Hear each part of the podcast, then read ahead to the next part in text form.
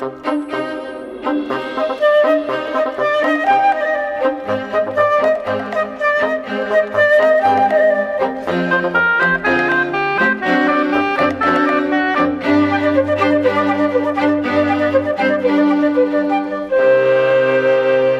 Todas as espécies evoluem, todas se adaptam e transformam. É um dado adquirido. No caso da nossa espécie, temos que garantir que deixamos descendentes e, eventualmente, daqui a milhões de anos, daremos lugar a outra espécie, uma evolução da nossa. Sobre as outras espécies, Otávio Mateus, investigador e diretor do Museu dos Dinossauros da Lourinhã, acredita que a extinção só pode ser combatida através da preservação de habitats. O ambiente todo está em mudança. E há sempre espécies extinguirem-se. Com certeza haverá todos os dias uma espécie que se extingue, tal como há especiação, criação de novas espécies.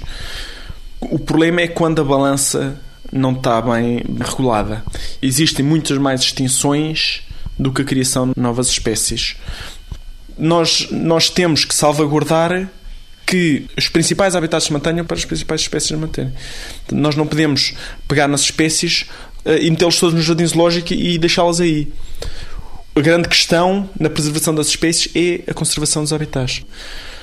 Eu acredito que nós não podemos evitar a nossa extinção. Nossa Homo sapiens. A grande pergunta que nós temos que colocar é: deixaremos descendentes? Todas as espécies mudam. Se há algo constante na vida é a mudança. Todas as espécies gradualmente vão evoluindo e a nossa também. Haverá um momento em que a nossa morfologia, ou melhor, os nossos descendentes, é radicalmente diferente da nossa. Ou seja, estamos perante uma espécie nova.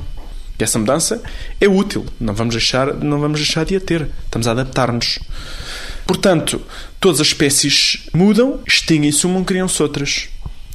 A questão aqui é o que é que vai acontecer à nossa espécie, ao nosso polo genético. Vai alterar-se para uma nova espécie ou vamos causar a extinção da nossa própria espécie, ou, algo vai causar a extinção da nossa própria espécie. Quanto a isso, pouco tenho a dizer, será futurologia. Se tivermos sorte, muitas vezes é apenas sorte, conseguiremos sobreviver durante eh, milhões de anos. Amanhã, no 125 Perguntas sobre Ciência, o controlo imunitário do cancro.